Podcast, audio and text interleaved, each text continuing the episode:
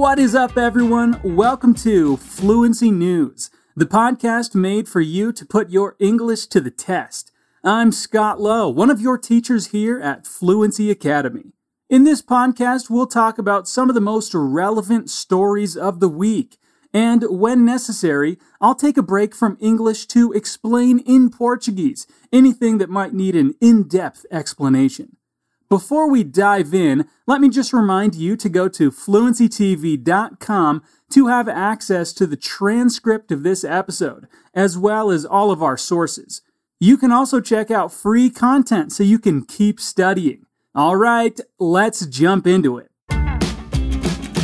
We're going to start today's episode with an update. The death of George Floyd in 2020 sparked the biggest outcry against racial injustice in the U.S. in generations. On Friday, June 25th, former police officer Derek Chauvin was sentenced to 22 and a half years in prison for the murder of George Floyd. The punishment, which is one of the longest prison terms ever imposed on a U.S. police officer in the killing of a black person, fell short of the 30 years prosecutors had requested.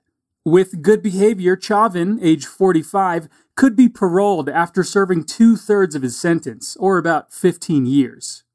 In imposing the punishment, Judge Peter Cahill went beyond the 12 and a half year sentence prescribed under state guidelines, citing your abuse of a position of trust and authority, and also the particular cruelty shown to Floyd. Floyd's family attorney Ben Crump said that the family had gotten some measure of accountability and added, Real justice in America will be black men and black women and people of color who will not have to fear being killed by the police just because of the color of their skin. That would be real justice. Você sabe o que a expressão fall short significa? Se nós traduzíssemos literalmente, ficaria cair baixo o que não faz muito sentido, não é?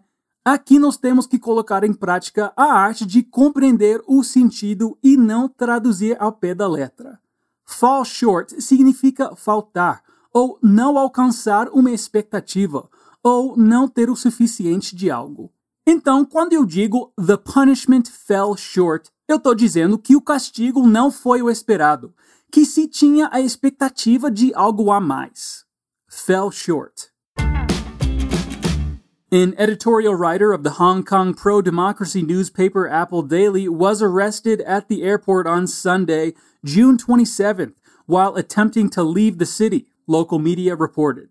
Fung Wai Kong would be the seventh staffer at the newspaper to be arrested on national security grounds in recent weeks. He was an editor and columnist at the now defunct paper, local media reported. The Hong Kong police said in a statement that a man had been arrested at the airport for conspiring to collude with foreign countries or foreign forces to endanger national security. They added that he had been detained and investigations were continuing.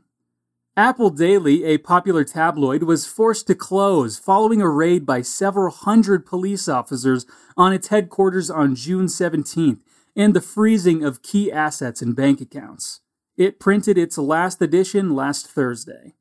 Authorities say dozens of the paper's articles may have violated a China imposed national security law, the first instance of authorities taking aim at media reports under the legislation.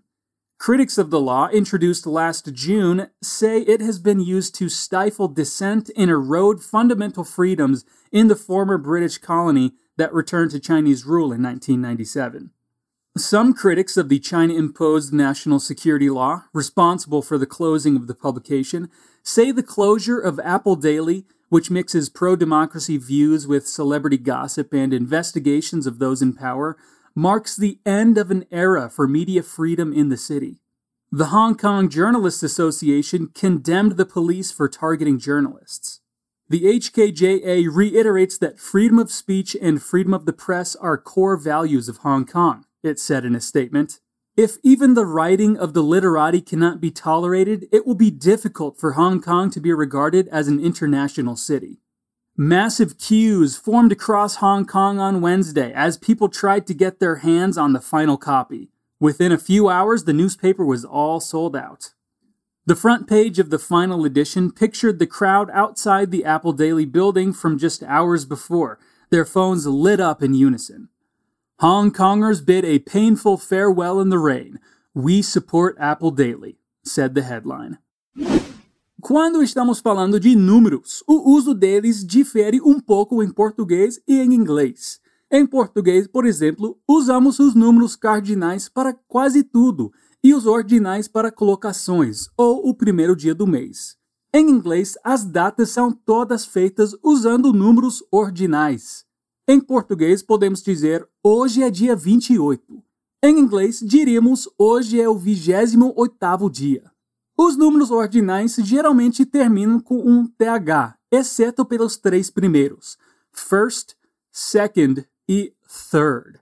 Tentar falar todos os números ordinais pode ser um bom exercício de pronúncia do TH. Quando falamos de anos, é comum dividirmos o ano em dois. Ao invés de dizer 2021, um, diríamos 2021. Um. Então, esse ano é 2021. The United States carried out another round of airstrikes against the Iran backed militia in Iraq and Syria this time responding to drone attacks by the militia against U.S. personnel and facilities in Iraq. In a statement, the U.S. military said it targeted operational and weapons storage facilities at two locations in Syria and one location in Iraq. It did not disclose whether it believed anyone was killed or injured, but officials say assessments were ongoing. Syria's state run SANA news agency said one child had been killed and at least three other people were wounded. The strikes came at the direction of President Joe Biden, the second time he has ordered retaliatory strikes against Iran backed militia since taking office five months ago. The United States took necessary, appropriate, and deliberate action designed to limit the risk of escalation but also to send a clear and unambiguous deterrent message, Pentagon Press Secretary John Kirby said. As demonstrated by this evening's strikes, President Biden has been clear that he will act to protect U.S. personnel, the Pentagon said in a statement. Iran called on the United States to avoid creating crisis in the region. Certainly, what the United States is doing is disrupting security in the region, and one of the victims of this disruption will be the United States. Iranian Foreign Ministry spokesman Saeed Khatibzadeh said on Monday, June 28th. Kirby said the targets were selected because these facilities are utilized by Iran backed militias that are engaged in unmanned aerial vehicle UAV attacks against U.S. personnel and facilities in Iraq. The Kataib Hezbollah and Kataib Sayyid al Shuhada military factions were among the several Iran backed militia groups that had used the targeted facilities, Kirby added.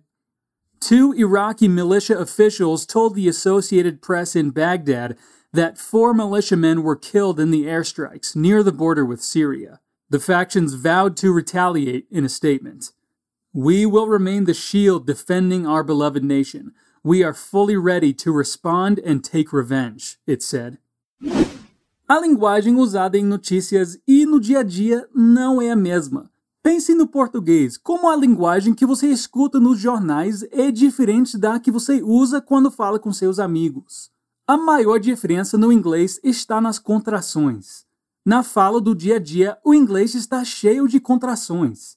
As contrações e reduções são tão frequentes que algumas delas são até transformadas para a escrita, como gonna, que é redução de going to, wanna, que é redução de want to, e kinda, que é redução de kind of.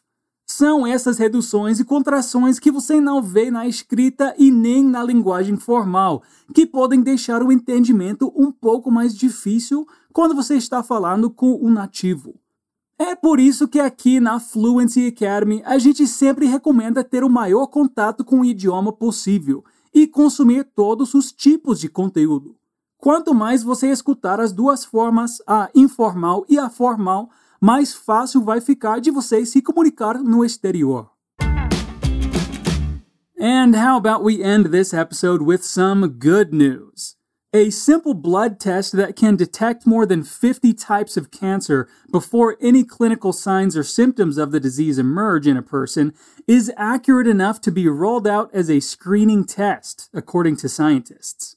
The test, which is also being piloted by NHS England in the fall, is aimed at people at higher risk of the disease, including patients aged 50 or older. It can identify many types of the disease that are difficult to diagnose in the early stages, such as head and neck, ovarian, pancreatic, esophageal, and some blood cancers. Scientists say their findings, published in the journal Annals of Oncology, show that the test accurately detects cancer often before any signs or symptoms appear, while having a very low false positive rate.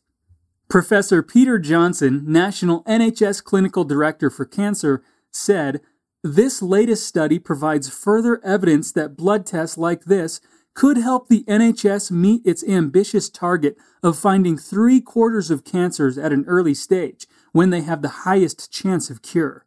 The data is encouraging, and we are working with Grail on studies to see how this test will perform in clinics across the NHS, which will be starting very soon.